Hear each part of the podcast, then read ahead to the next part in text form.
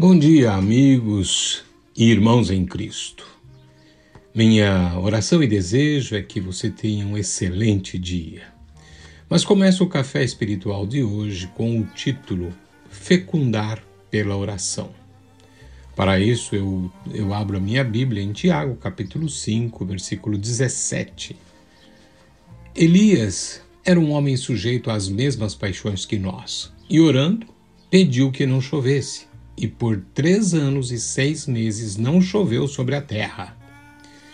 Bem, a oração é uma ferramenta fantástica que Deus deu aos seus filhos.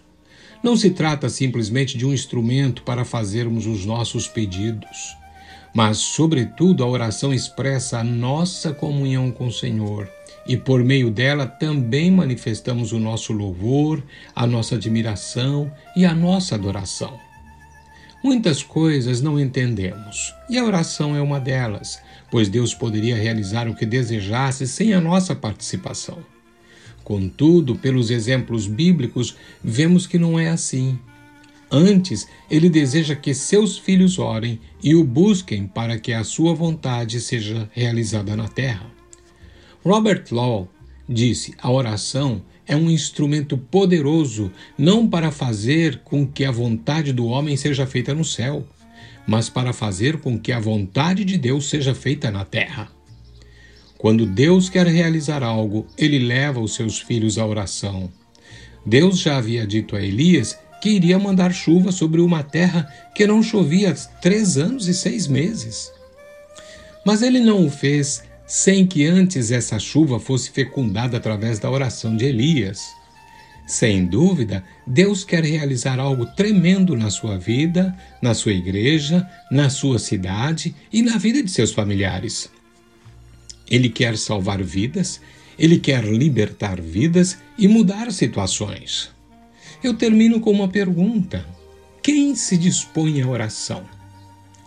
Talvez Muitas pessoas dentro do corpo de Cristo têm uma postura religiosa quanto à oração.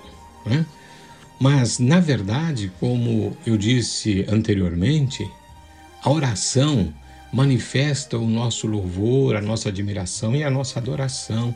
É, é uma comunhão que nós temos com o Senhor. E Deus quer realizar algo na sua vida, preste atenção. Mas antes Ele quer levar você a orar e a perseverar na oração, porque às vezes parece que a demora é grande, mas ele vai agir. Bem, irmãos, que vocês sejam grandemente abençoados. Mas vamos orar? Pai, em nome de Jesus, dá-nos cada dia, Senhor, um coração disposto à oração.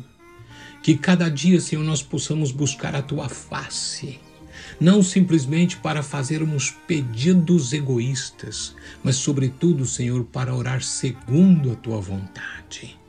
Que o Senhor coloque no nosso coração a tua vontade, meu Senhor, e assim nós vamos colocar diante de ti e interceder diante do teu trono da graça para que a tua vontade seja feita aqui na terra. Seja assim, meu Pai, em nome de Jesus. Amém.